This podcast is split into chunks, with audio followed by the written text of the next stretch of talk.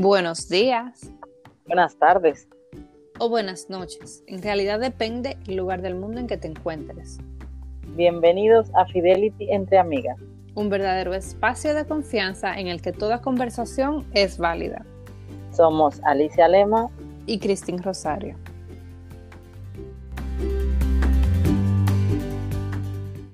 De verdad que hoy tengo la cabeza que me va a explotar. Quiero decirte muchas cosas.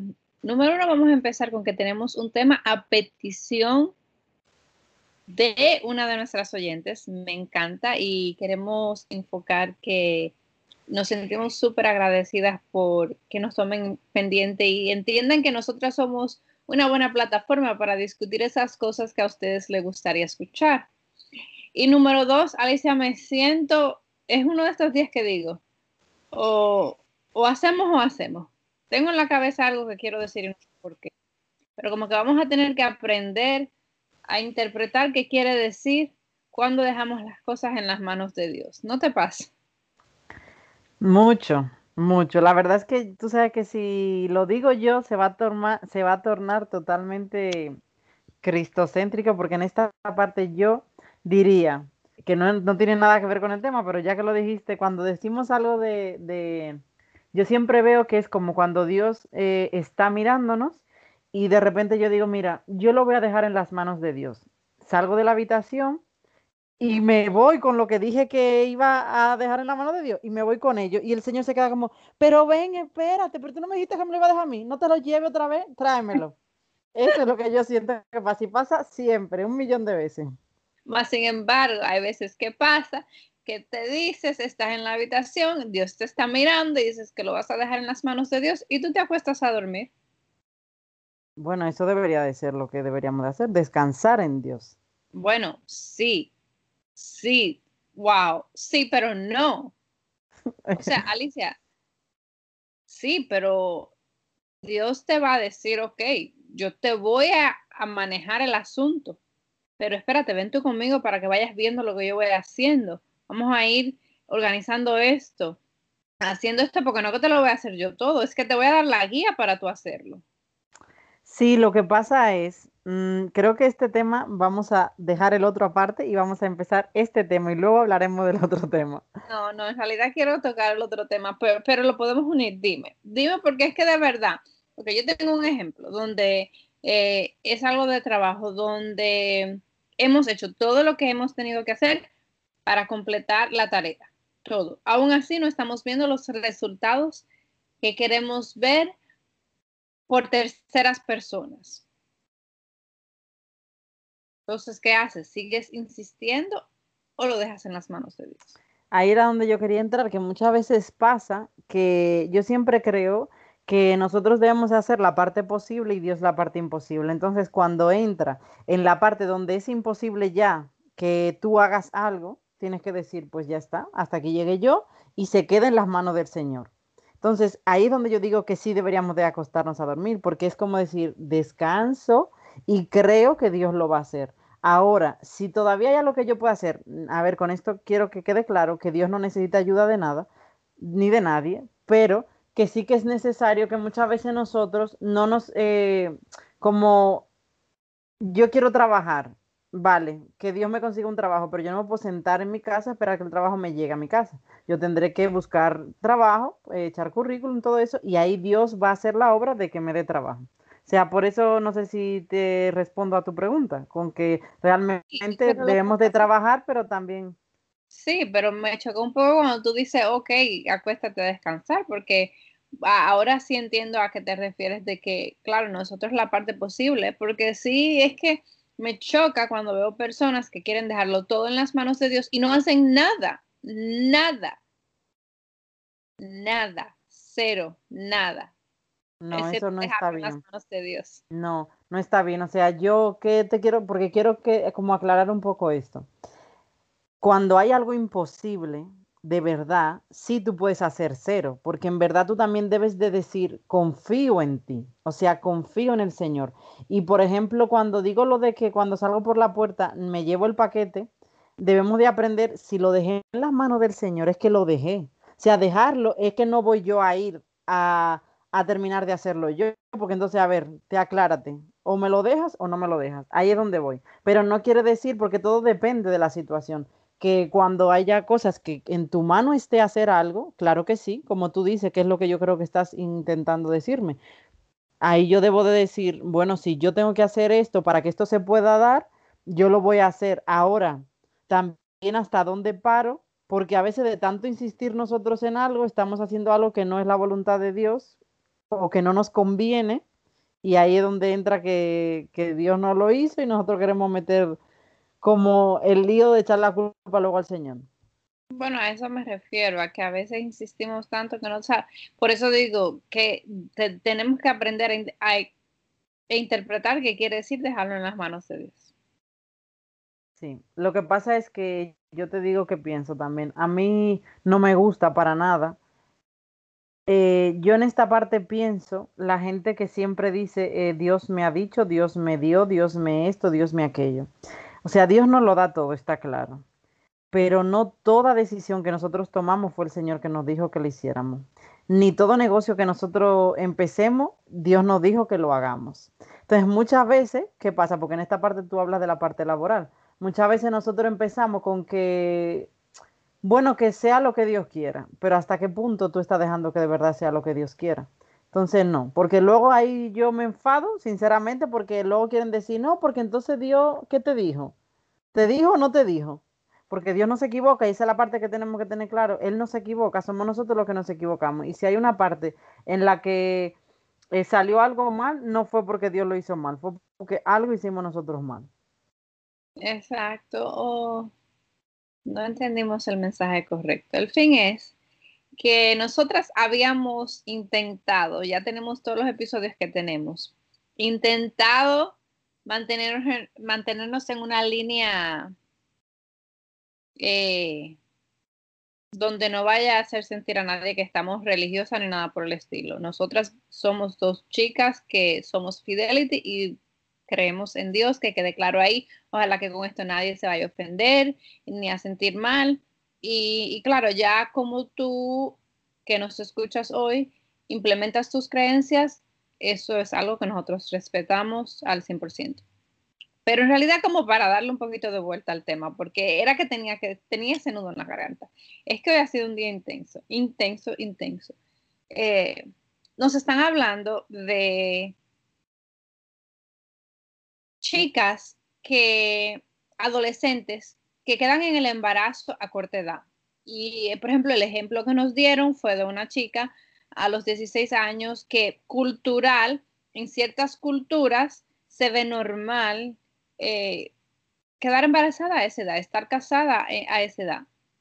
Cuando yo me pongo a reflejar, cuando escuché esto, lo primero es que, uy, te choca escuchar eso. No, pero, o sea, ¿qué cultura es esta, Dios mío, que, ve normal algo que, que en realidad no es tan normal. Que no es tan normal, pero te pones a reflejar y dices, bueno, ok, pero conozco a fulana, conozco a fulana, conozco a esta, este, aquella, aquella, donde lamentablemente han tenido situaciones similares. Y cuando digo lamentable, no digo a que ha sido algo malo, porque tener un hijo es una bendición de Dios independientemente de las circunstancias. ¿Qué pasa? Que estamos rodeados de esas culturas que queremos decir culturas extranjeras, pero que no son tan extranjeras, si están tan alrededor de nosotros. Ciertamente. ¿Qué tú crees de eso? Eh, a ver, yo pienso que, yo no sé, yo aquí lo que quisiera es decir, a ver, por ejemplo, para ti, ¿cuál es la edad adecuada o la más correcta para tener hijos? Eh, de verdad que yo no tengo una edad específica donde yo te diría que es lo correcto para tener hijos. Es más bien tú como persona que consideras y en qué momento porque mira mi edad y yo me pongo a ver muchas mujeres que tuvieron sus hijos a más edad, a una edad más temprana que la mía y veo que hoy en día lo tuvieron a los 20, por ejemplo, y que hoy en día tienen 30 y sus hijos están grandes y, y, ya tienen más una relación diferente y están jóvenes los dos. Y se ve lindo, pero yo tuve mis hijos un poco más, más adulta ya por elección, porque entendía que, tenía que estar lista. Y volvemos al episodio donde si son caros o no los niños, pero yo estaba errada en esa mentalidad donde tenía, entendía que tenía que estar lista hasta que me di cuenta que no importa que tanto te prepares, en realidad nunca estás lista. So, no sé qué decirte. Bueno, mira, eh, aquí, ok, ya sabiendo esto, yo voy a ir diciendo lo que pienso yo. Biológicamente, eh, según los estudios, tal cual, la mejor edad para tener hijos es de 25 a 35 años. Este es el periodo donde ya a los 25 nuestro cuerpo está totalmente preparado para tener hijos y hasta los 35 es cuando está como en su mayor eh, potencial, es decir, podemos después, claro que sí, tener hijos, pero hay mayores riesgos, más cosas, es más complicado. Entonces, ¿yo qué pienso? Para mí, sinceramente, esta es la mejor edad para tener hijos. Tú sabes, yo quiero aclarar porque cuando tú dices eso más adulta, parece como que tú lo has tenido muy mayor, pero en España sabes que la edad es de 30 en adelante, la edad correcta para tener hijos. Y las mujeres es la edad donde se sienten ya preparadas, ya tal y cual. Para mí la, idea, la edad ideal es eso, de 26, 27 a 32, para el primer hijo por lo menos, porque sí que es verdad que yo siempre digo, cuando no somos millonarios hay muchas cosas que se te complican y a veces tú dices, no, que a los dos años voy a tener el siguiente y no es así. Entonces, como uno no tiene las planificaciones todo tal cual, ya cuando te metes, por ejemplo, a 35 años a tener el primer hijo, con 37, 38 y 39 que tengas el segundo hijo, es complicado el tema. Y no quiere decir que tu cuerpo no lo aguante, claro que sí, porque aquí cada vez está más de moda eso, pero no es tan bueno. Sí, eh, está complicado el asunto, porque imagínate las malas noches que yo paso ahora, que ahí es donde me refiero al sacrificio, es como que eh, el sacrificio siento en tu cuerpo es un poquito menos pesado cuando estás tú más joven, con más energía para hacer tantas cosas que cuando estás más grande. Porque, por ejemplo, a mí me cuesta pasar una mala noche, Alicia.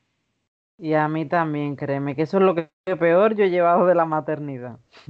Pero si yo me pongo a pensar de cuando yo tenía, estaba temprano en los 20, yo pasaba mala noche a cada rato. Y no te importaba. Entonces ahí se va notando la edad. Por ejemplo, volviendo a la pregunta que nos haría realmente nuestra fan, que fue la que nos dijo de este tema. Eh, yo entiendo que a los 16, 18, 20 años todavía somos demasiado jóvenes. No quiere decir lo que tú decías, si viene, bienvenido, lo recibimos y ya está. Que tampoco el tema en el que nos queremos hablar de ello, porque no queremos hablar tampoco de sexualidad ni nada de eso ahora mismo, pero eh, de verdad las mujeres no estamos preparadas todavía a esa edad. Sí, puede haber mujeres que maduren antes, que maduren después. Hablo de la parte psicológica, no de la parte física pero nos faltan muchísimas cosas como mujer que aprender, que como tú dices, nunca estamos preparadas, pero a los 20 estamos mucho menos. Y yo entiendo que sí que no está bien que tan jovencita, por ejemplo, tengan los hijos. Y mira, yo ahora mismo eh, a veces veo mucho en TikTok que me hace mucha gracia chicas que dicen, para las que me criticaban cuando salía a los 17 embarazada y ahora tengo 34, tengo 32 y mira cómo está mi hijo. Sí, eso está perfecto. Pero el problema es que la mayoría les pasa que tienen su segundo hijo después a los 28, 30 años, 32, y lo que están es realmente haciendo un doble trabajo, porque es una situación que se dio X. Y yo conozco esos casos. ¿Cómo? Están empezando desde cero. Exacto. Y eso sí que es complicado, yo digo, porque después que tú, por ejemplo, tienes un hijo de 10 años, de 12, 8, 9, empezar otra vez con el tema de las malas noches, a cambiar pañales de nuevo. Sí, pero tú sabes qué pasa, que por lo general si tienes un hijo eh, a esa edad, no es algo planeado así de la forma en la que tú y yo tenemos nuestros hijos. Entonces se hace más difícil tú tener tus hijos uno tras otro ahí para tenerlos jóvenes y como para ya salir de eso, porque si no estás en una situación ideal, no necesariamente te vas. Aparte que se pasa trabajo, Alicia. Cuando tienes un bebé a una edad chica de, de, tus años de adolescencia pasas trabajo, no has terminado tu bachillerato y, y, entonces te ves dividida en que si te sales de la escuela por completo, no es lo mismo no entrar a la universidad que tener que salirte del bachillerato. Cualquiera hoy en día, especialmente con la universidad de YouTube que tenemos hoy en día, cualquiera no va a la universidad tal cual, pero salirte del bachillerato ya es un poco más como, oh, es como más, te rompe como la vida, te rompe como el, el... un parámetro que tenemos ahí. Sí, sí. Sí, realmente es así. Entonces también, por ejemplo, a ver, mira, yo siempre lo comento con, yo nunca he sido eh, muy maternal desde los 18 ni nada de eso. O sea, yo tengo amigas, nosotras tenemos, por ejemplo, una amiga en común que siempre la menciono, que ella desde que tenía 20 años quería ser madre y lo tenía muy claro y lo decía y, lo tuvo joven y perfecto y ha disfrutado de su maternidad. Yo no. Yo siempre he querido ser madre, pero nunca quería ser madre tan joven. Y entendía la típica frase de los jóvenes de hoy en día de que quería vivir cosas antes de tener mis hijos. Y yo realmente recomiendo eso, porque ahora mismo, por ejemplo, yo a veces me paso un día entero, dos días entré en mi casa sin salir de la casa y no me hace falta. Pero yo, por ejemplo, soy muy andariega y a mí eso en otra época de mi vida a lo mejor me hubiera costado mucho más, porque uno tiene también que estar preparado para disfrutar cada etapa de tu vida. Entonces a mí mi etapa de madre ahora, pues yo la disfruto, la, la vivo y no me hace falta. O sea, esa parte social, por ejemplo, que antes yo tenía de salir más con mis amigos, de compartir, de todo eso. Y también para eso hay que estar preparado. O sea, muchas veces yo veo en las madres que han salido, y no quiero que esto sea crítica, nada, porque esto es como para para a lo mejor aquellas adolescentes jóvenes o esas personas que, que escuchen esto puedan pensar por qué hay que a lo mejor analizar para tener un hijo. Y por ejemplo, yo he visto personas que, que los tienen jovencitas y a los y se pasan la vida entera viviendo esa juventud. O sea, como que nunca viven una madurez porque se pasaron, o sea, tuvieron esa, como ese tiempo que perdieron porque no pudieron a lo mejor salir de fiesta o salir. la vida entera tratando de recompensar esa, etapa de su vida. Sí, yo he visto casos así. Y entonces a veces tú te preguntas quién es el hijo y quién es el. el la ajá, y, y te pones como.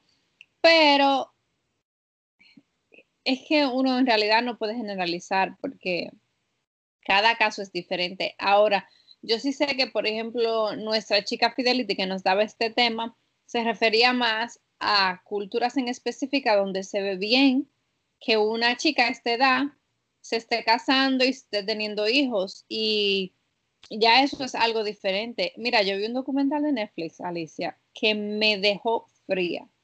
Aquí en los Estados Unidos eh, existe eso donde obviamente son culturas extranjeras de diferentes religiones que, se van arrastrando, donde un padre firma para que su hija se case a los 13 y 14 años. Hay un documental de Netflix que te deja fría, o sea, estas chicas no saben ni, ni limpiarse bien, como dicen por ahí, no saben ni cambiarse bien la toalla sanitaria y ya la están firmando con una persona que no conocen. Sí, lo que pasa es que, bueno, como, como has dicho, esos son casos totalmente diferentes y casos que de verdad existen y hay muchos y uno los tiene y hay muchas culturas que son, pues que uno no puede entender como en pleno siglo XXI todavía existan, porque de verdad eso es ya algo que es que no es que es una niña, o sea, con 13, 15, 16 años y uno, porque el tema es ese, que cuando las adolescentes nos escuchan o escuchan a sus madres, creen que no saben nada de lo que ellas están viviendo. Pero tú y yo, por ejemplo, con 16 años nos creíamos que no sabíamos todo. Y nos sentíamos las mujeres más maduras del mundo, éramos nosotras. Y nosotras podíamos ser... Exactamente. Y sin embargo, ahora que tú miras para atrás, tú dices, madre mía, si todavía no he madurado, imagínate en aquella época. Así mismo es. Y entonces uno dice, ah, no, que no entiende lo que está pasando, ni sabe, bla, bla, bla, bla, bla, pero al final, sí, los tiempos son diferentes, pero las situaciones simplemente se, se adaptan al tiempo de ahora, pero es la misma situación. Sí, exactamente. Pero bueno, yo pienso que sinceramente hoy en día vivimos en tiempos difíciles eh, a mí me da mucha tristeza, lo hemos hablado yo creo que alguna vez, de alguna manera así aquí, que por ejemplo en este caso en España los jóvenes cada vez quieren tener menos hijos. Por ejemplo, eso yo creo que en Estados Unidos no se da tanto porque, o sea, ahora mismo España vive una situación, por ejemplo, no por esta situación, sino ya hace años, o sea, del tema de la crisis, de los malos trabajos, los malos horarios, eh, los sueldos, que los jóvenes están muy cohibidos. A veces no es que tú no quieras tener hijos, sino es esto, es que la misma situación te lleva a que tú no encuentras ni el tiempo para, es más, ni para ser el hijo. Entonces imagínate para poderlo criar. Y al final se torna como de una manera que la gente se va acomodando también nos volvemos egoístas, porque eso hay mucho, de que pensamos más en mí, en mí, en mí. Eso te iba a decir. También cuando tú decías eso de que hay que vivir cada etapa, eh, a veces pasa que no sabemos distinguir de una etapa a otra y cuando una etapa ya llega a su fin y hay que cambiar a otra, porque nos ponemos egoístas. Sí, eso es verdad. Pero eso también es parte de la madurez y a veces la gente lo que pasa es que eh, cuando te das cuenta de eso, ya es muy tarde.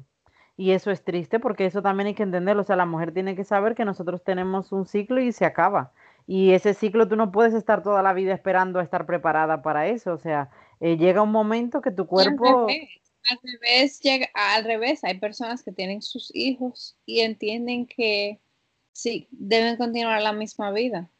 Claro, no, y eso no es así, perdona. Eso es algo que y también por eso, yo te digo una cosa, eh, hay que respetar a las personas que dicen yo no quiero tener hijos, por ejemplo. Porque si tú te consideras que no estás preparado para tener hijos y que tu vida no es de tener hijos, señores, no, no hay que tener hijos obligados, que parece como que la sociedad nos quiere llevar a todo lo que hay que hacer. Y en verdad muchas veces hay... Sí, yo, yo estoy muy... Mira, déjame decirte una cosa. Se toma mucho valor mucho valor como mujer, y más si tú como mujer tienes tu pareja y todo eso, decir que tú no quieres tener hijos. ¿Viste? Que eso es una decisión que tú como mujer tienes que tener contigo misma. Sí. Y es difícil. No me hablo de las muchachitas que andan diciendo que tienen sobrinos por ahí como los hijos míos, para no especificar que, ay, no, tu muchacho rinden demasiado, yo no voy a tener hijos. No, no me refiero a eso. Me refiero a esas mujeres. Yo conozco mujeres que llevan muchos años casados y que dicen, no quiero tener hijos. Sí.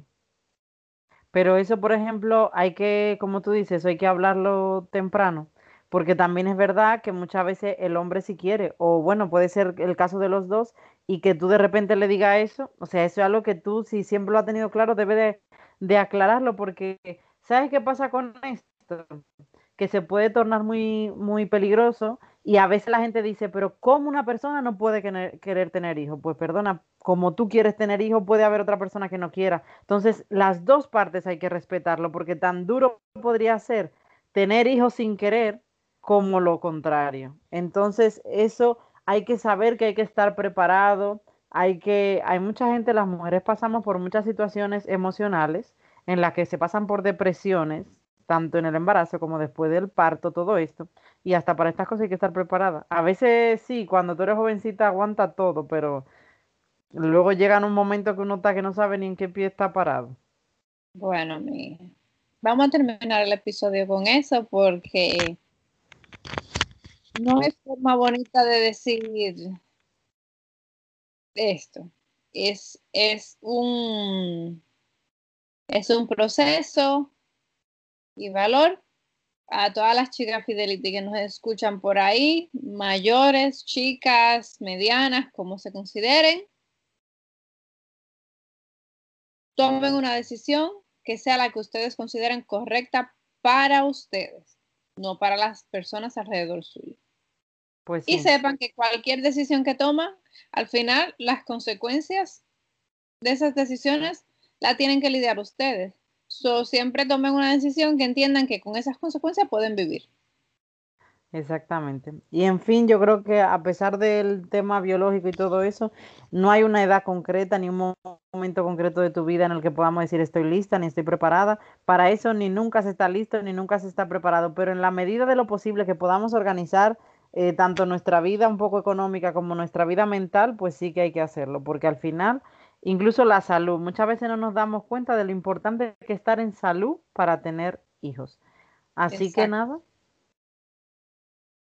Bueno, Alicia, gracias por por esta conversación que empezó de una forma y terminó de otra. Fueron como dos temas en un episodio, así que este es un episodio de bono, chicas Fidelity. Exactamente, un dos en uno. Pues un besito, las queremos. Hasta luego.